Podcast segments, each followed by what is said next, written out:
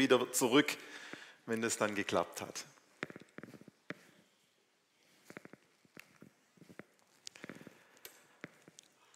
Also, wir sind jetzt quasi schon am Ende dieser Kurzpredigtserie Lebensstil Jüngerschaft, Lifestyle Jüngerschaft. Und es gab vier Themen in dem Ganzen. Ich möchte uns einfach noch mal kurz daran erinnern. Wir hatten äh, von Lea gehört, wie man Gottes Stimme hört. Äh, der David Onimus war da, hat über Identität und Selbstannahme gesprochen.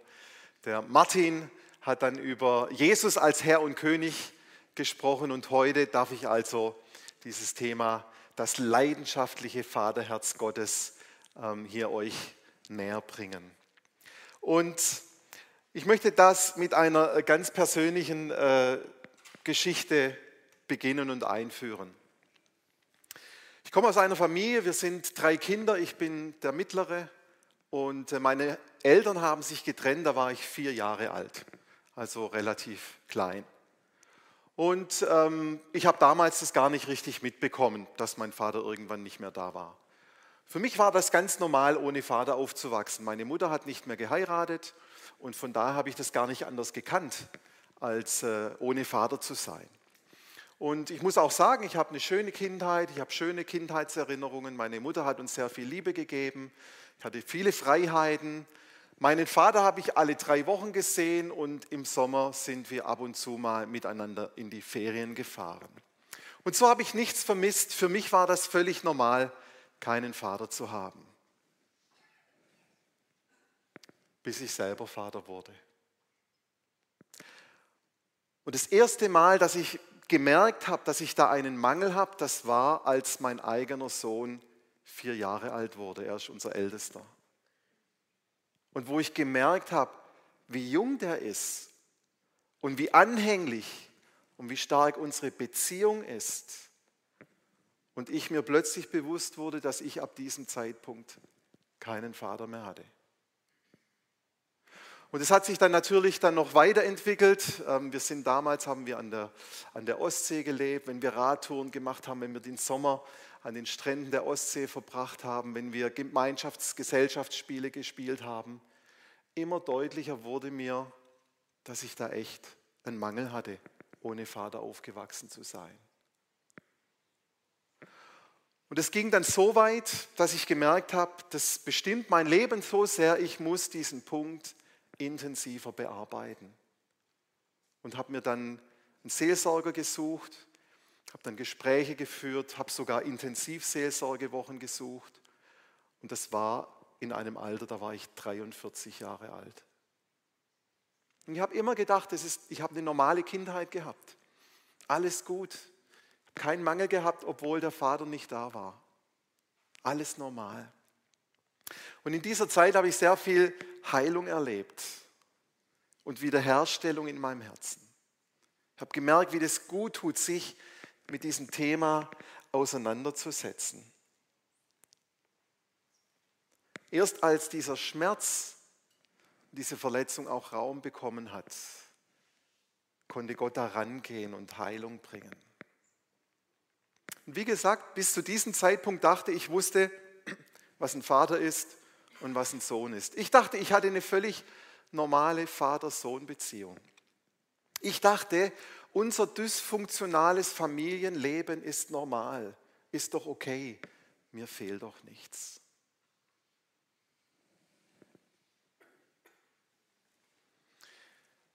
Ich denke, jeder von uns hier hat ein Bild von Gott. Du hast eine ganz konkrete Vorstellung, wie Gott ist wie er dich sieht, was er mit dir macht. Und ich gehe davon aus, dass du sagst, ich habe ein normales Gottesbild. Du bist überzeugt, dein Gottesbild ist normal. Und dann hörst du immer wieder davon, dass Gott ein liebevoller Vater ist, dass er in Krisen dir zur Seite steht, dass er dich kennt, dass er dich hält und dass er dich trägt und du erlebst es nicht. Aber du sagst, macht nichts, das ist normal. So erlebe ich Gott. Auch wenn Gott anders beschrieben wird, kein Problem. Den Gott, den ich erlebe, der ist halt anders, macht nichts, ist doch normal.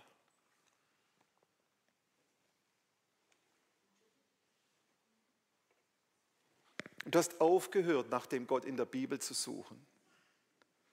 Du hast aufgehört zu sagen, was? Da, da werden Bilder beschrieben von einem liebevollen Vater. Da werden Verheißungen genannt, dass er in jeder Krise durchträgt, dass er mich hält.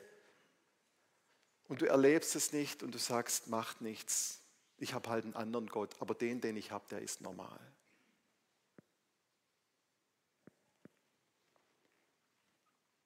Das ist eine große Lüge, denn Gott ist nicht so. Gott offenbart sich in der Bibel als leidenschaftlicher Vater, als einer, der sich sehnt nach dir, Gemeinschaft zu haben, nach dir.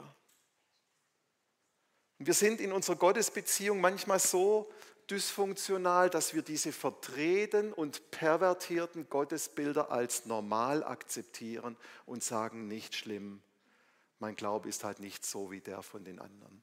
Meiner ist normal. Und wir schneiden uns von diesen Verheißungen Gottes ab. Und wir setzen noch nicht etwa was daran, das zu verändern. Wir setzen noch nicht einmal eine Suche danach zu sagen, wo ist der Gott, wie er sich in der Bibel offenbart? Wo ist dieser liebevolle Vater? Und wir sagen, ja, so wie ich Gott kenne, so ist ungefähr 20 Prozent von dem, was in der Bibel steht. Oder 50 Prozent oder 70 Prozent. Und wir sagen, ich habe halt einen 70 Prozent Gott. Oder einen 50 Prozent Gott. Ist doch okay. Ist doch normal. Wir verstehen nicht, dass wir abgeschnitten sind von den Verheißungen, die Gott uns gibt, vom ewigen Leben, das wir haben, wenn wir in Jesus sind, von diesem Leben in Fülle, das, das Gott uns verspricht, von dem Getragensein in Krisen, von dem Gehaltensein, wenn wir versagt haben.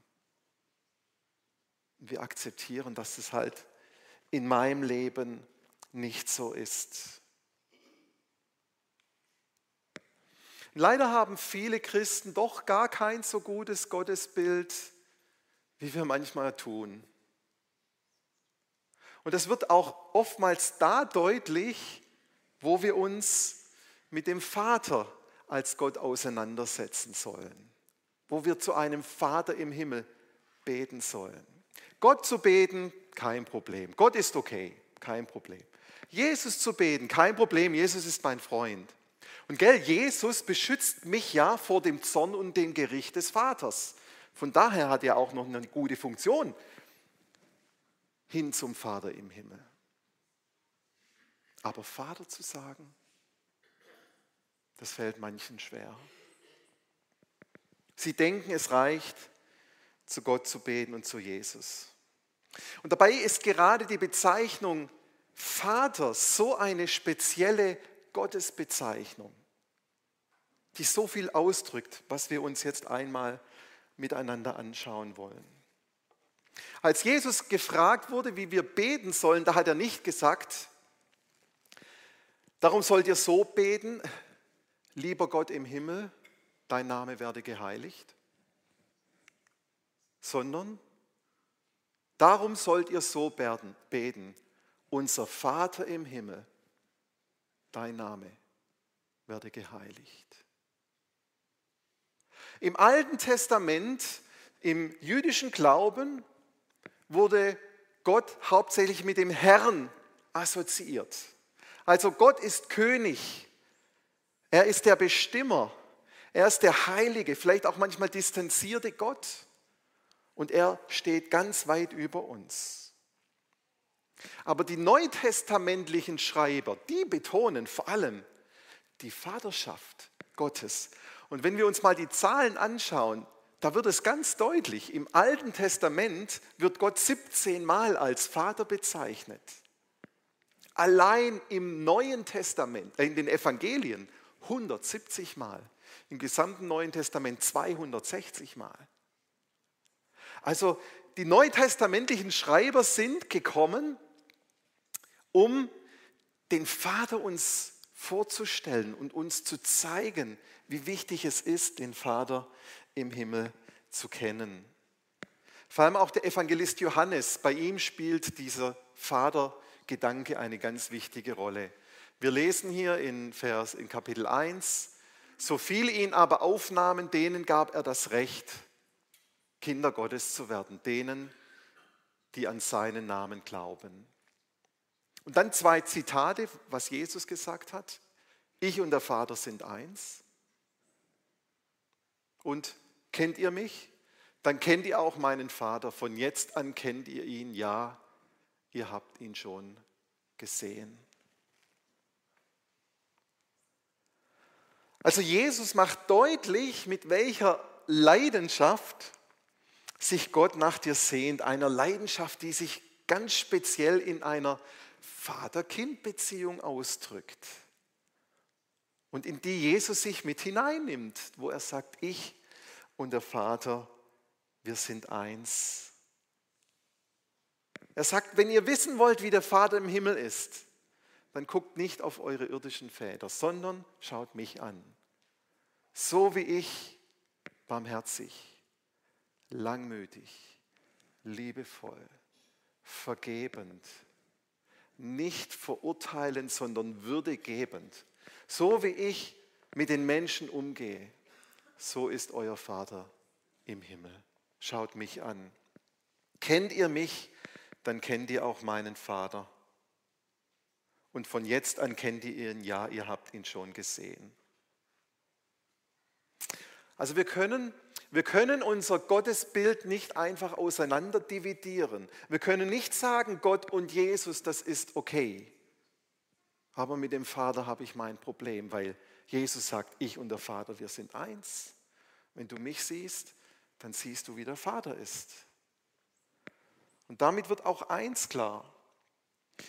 Die Beziehung, die wir mit Gott dem Vater haben, soll nicht eine Beziehung sein, die von Angst und Furcht und vielleicht auch Unterdrückung geprägt ist, wie wir es vielleicht aus unserem natürlichen Leben kennen, sondern die Beziehung, die wir mit Gott, dem Vater, haben sollen, ist eine Beziehung, wo wir Fehler machen dürfen, wo wir anstößige Dinge tun dürfen, wo Gott sich trotzdem zu uns stellt, so wie es eine Beziehung zwischen einem Vater und einem Kind sein sollte.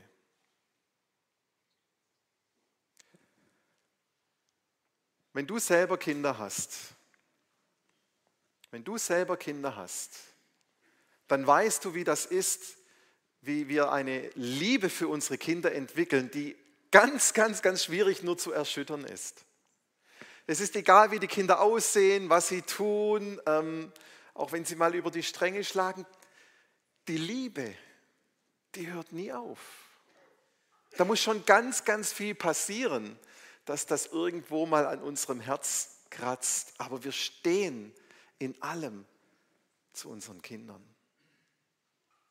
Und so wie diese Beziehung von, von uns natürlichen Eltern zu den Kindern das ausdrückt, dass diese Liebe unerschütterlich ist, so ist auch die Liebe des Vaters im Himmel unerschütterlich zu dir als Tochter oder Sohn Gottes. Ich habe hier ein Zitat im Internet gefunden von einem James Jordan. Er ist Gründer von Father Heart Ministries, also Vaterherzdienste. Ich kenne ihn nicht, aber ich fand das Zitat so schön, ich möchte es euch gerne vorlesen. Der Vater wartete tausende von Jahren auf den Tag, an dem du in diese Welt kommen würdest.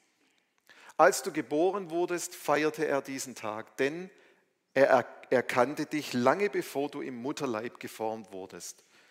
Das ist ja ein Zitat auf Psalm 139. Er sehnte sich den Tag herbei, wenn dein Geist endlich die Offenbarung empfangen würde, dass er dein wahrer Vater ist, so wie jeder Vater sich auf den Tag freut, an dem sein Kind ihn zum ersten Mal Papa nennt. Gott der Vater hat tausende von Jahren darauf gewartet, dass du deine Augen erhebst, ihn ansiehst und von der Tiefe deines Herzens zu ihm ausrufst. Papa. Papa. Und jetzt findest du vielleicht dieses Wort Papa eigentlich ein bisschen äh, unseriös, Gott so zu nennen. Und dann schauen wir uns im Römerbrief an, was Paulus dort an die Römer schreibt. Er sagt, dass alle an Jesus gläubigen Menschen einen Geist empfangen haben, der dich nicht in eine neue Sklaverei führt, in der du wieder Angst haben musst. Er hat dich vielmehr zu Gottes Sohn und Tochter gemacht. Jetzt kannst du zu Gott kommen und zu ihm sagen, aber lieber Vater, aber lieber Vater. Das Wort aber ist ein aramäisches Wort. Jesus sprach aramäisch. In der Zeit von Jesus in Israel wurde aramäisch gesprochen. Und dieses Wort aber ist ein sehr persönliches, liebevolles Papa. Für Vater gibt es ein anderes Wort. Aber heißt Papa.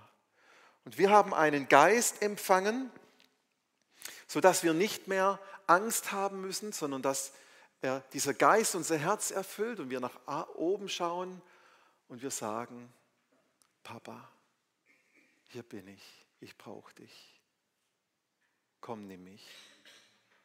Komm, aber, komm, Papa. Und weil die Beziehung zwischen einem Kind und einem Vater eben so etwas Besonderes ist, geht es halt weit hinaus über die Beziehung zwischen Menschen und Gott. Man könnte auch sagen, die Bezeichnung oder Beziehung zwischen Menschen und Gott ist eine theologische, eine technische Beziehung. Da können wir Abhandlungen drüber schreiben, wie Gott mit den Menschen handelt und was er macht. Aber die Beziehung zwischen Kind und Vater, da geht es um etwas Emotionales. Da geht es um eine Beziehung. Da geht es, wer du bist und wie Gott ist und wer er für dich ist. Deswegen Kind und Vater. Und deshalb ist dieses Thema des leidenschaftlichen Vaterherz Gottes auch so wichtig, weil es dort heruntergebrochen wird auf eine ganz tiefe persönliche Ebene, die du mit Gott haben kannst, nämlich eine Beziehung wie ein Kind mit einem Vater. Weg von der Technik hin zur Liebe, zur Beziehung, zu etwas Menschlichem. Wenn wir Papa sagen, oder wenn wir es sagen sollen, oder wenn der Geist Gottes in uns bewirkt, dass wir Papa sagen, dann wird auch deutlich, dass unser Glaube etwas Emotionales ist. Weil Papa, das sagen wir nicht, wenn wir nur vom Kopf her denken. Ja, da ist, schwingt etwas Emotionales mit. Und es ist okay, wenn der Glaube Emotionen hat. Ja, wir dürfen mit dem Intellekt ergreifen, verstehen, was Gott, wer Gott ist und was er will und was er tut. Aber wir dürfen auch mit unseren Emotionen Gott erleben. Wir dürfen das nicht gegeneinander ausspielen, sondern wir dürfen auch emotional an Gott dran sein und an den Vater im Himmel festhalten und glauben. Wenn wir das erkannt haben, dass die Gottesbeziehung nicht nur etwas Dogmatisches ist, nicht nur etwas kognitiv-intellektuelles ist, sondern zutiefst auch etwas Emotionales, dann gibt uns das ein Lebensfundament, ein Glaubensfundament, eine Sicherheit im Leben, wo wir fest werden. Wo Kritik, wo Enttäuschung, wo Versagen nicht mehr diese Auswirkungen haben, die sie haben, wenn wir diese Glaubens- und Lebenssicherheit nicht haben, weil wir wissen, wir haben einen Vater, er gibt uns Identität als Tochter Gottes, als Sohn Gottes. Das gibt uns Kraft und ja, macht uns fest und stark.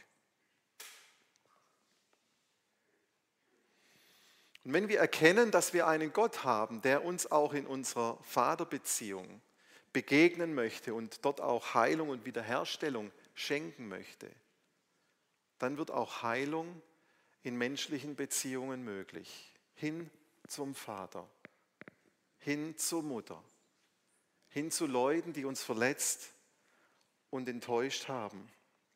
Vergebung wird dann möglich, weil wir wissen, dass wir angenommen sind und dass es okay ist, dass es gut ist, wie wir sind und dass einer, nämlich der Vater im Himmel, uns die Vaterschaft gibt, die sowieso kein irdischer Vater geben kann.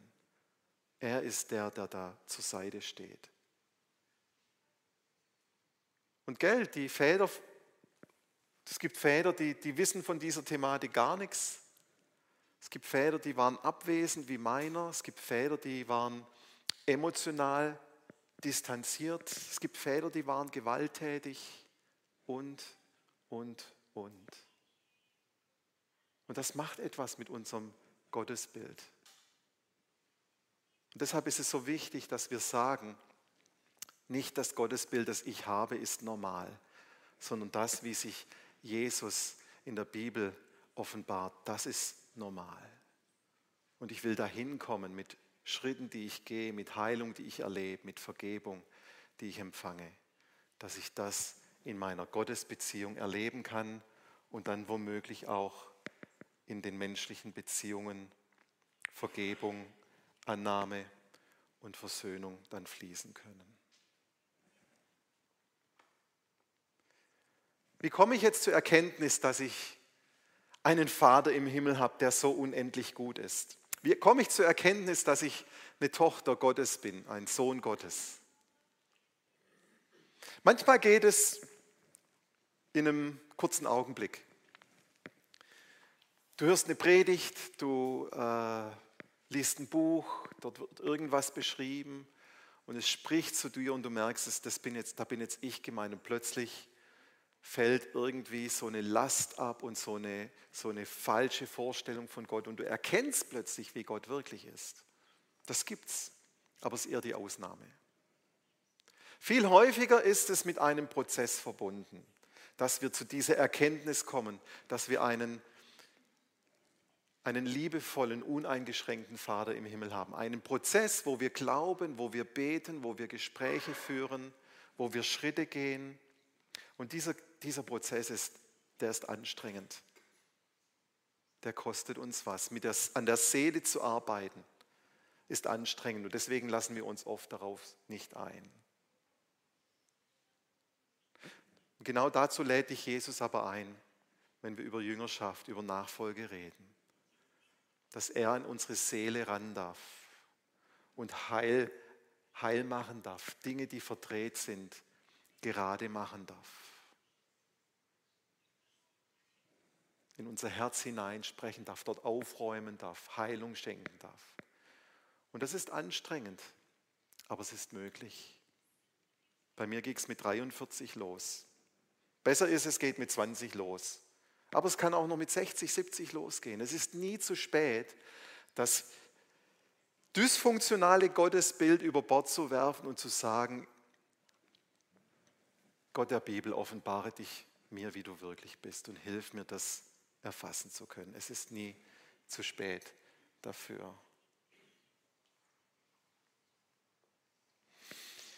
Und wenn wir in diesem Thema in die Tiefe kommen und merken, wie so Heilung passiert und Wiederherstellung passiert, dann gibt es ein wunderschönes Fundament und ein ganz toller Ausgangspunkt für die weiteren Glaubensschritte, reif zu werden, Vergebung aussprechen zu können, barmherzig mit anderen zu sein, geduldig zu sein, weil das mit uns in unserer Identität ganz viel macht. Weil diese Erkenntnis entsteht, hey, du bist okay. Du bist okay. Und du kannst nichts tun, um irgendwie aus dieser Liebe des Vaters rauszufallen. Und du kannst auch nichts tun, um irgendwie mehr vom Vater geliebt zu werden. Weil er liebt dich schon unendlich. Es ist schon das, er hat schon alles gegeben. Mehr geht nicht. Wenn wir das verstehen, dann können wir von Herzen sagen, ich bin ein Sohn des himmlischen Vaters, ich bin eine Tochter des himmlischen Vaters. Die Band darf schon mal hochkommen. Ich habe darüber gesprochen, dass es manchmal einen Prozess braucht, dass wir heil werden an den Punkten. Vielleicht habe ich heute Morgen auch beim einen oder anderen was angesprochen, was lange Zeit weggedrückt war und jetzt ist es gerade wieder hochgekommen. Hier in der Kirche im Rebgarten haben wir zwei tolle Angebote. Das eine ist hier vom Ehepaar Lipuner, die Eheberatung, wo man wirklich ähm, hingehen kann, sich Hilfe holen kann, reden kann, mal einen ersten Check-up machen kann. Wo stehe ich? Was sind Schritte, die ich gehen kann? Und dann das zweite vom ganzen Team, Lebens- und Glaubensberatung. Und ich möchte es euch sehr ans Herz legen. Manchmal ist man betroffen nach so einer Predigt und denkt, oh, das hat mich jetzt echt das bin, das bin eigentlich ich. Und dann ist man froh, wenn der Gottesdienst vorbei ist und man rausgehen kann und das mit dem Kaffee runterspülen kann. Und dann geht es wieder weiter mit unserem normalen Gottesbild. Deswegen ist es gut, wenn wir uns vornehmen, nee, ich bleibe da jetzt dran. Ich suche Gespräche, ich gehe da weiter. Wir wollen jetzt zusammen ein Lied singen, was das auch nochmal zum Ausdruck bringt. Ich möchte euch bitten, dass ihr euch nochmal, wo es möglich ist, erhebt und ich würde gerne zum Abschluss nochmal beten.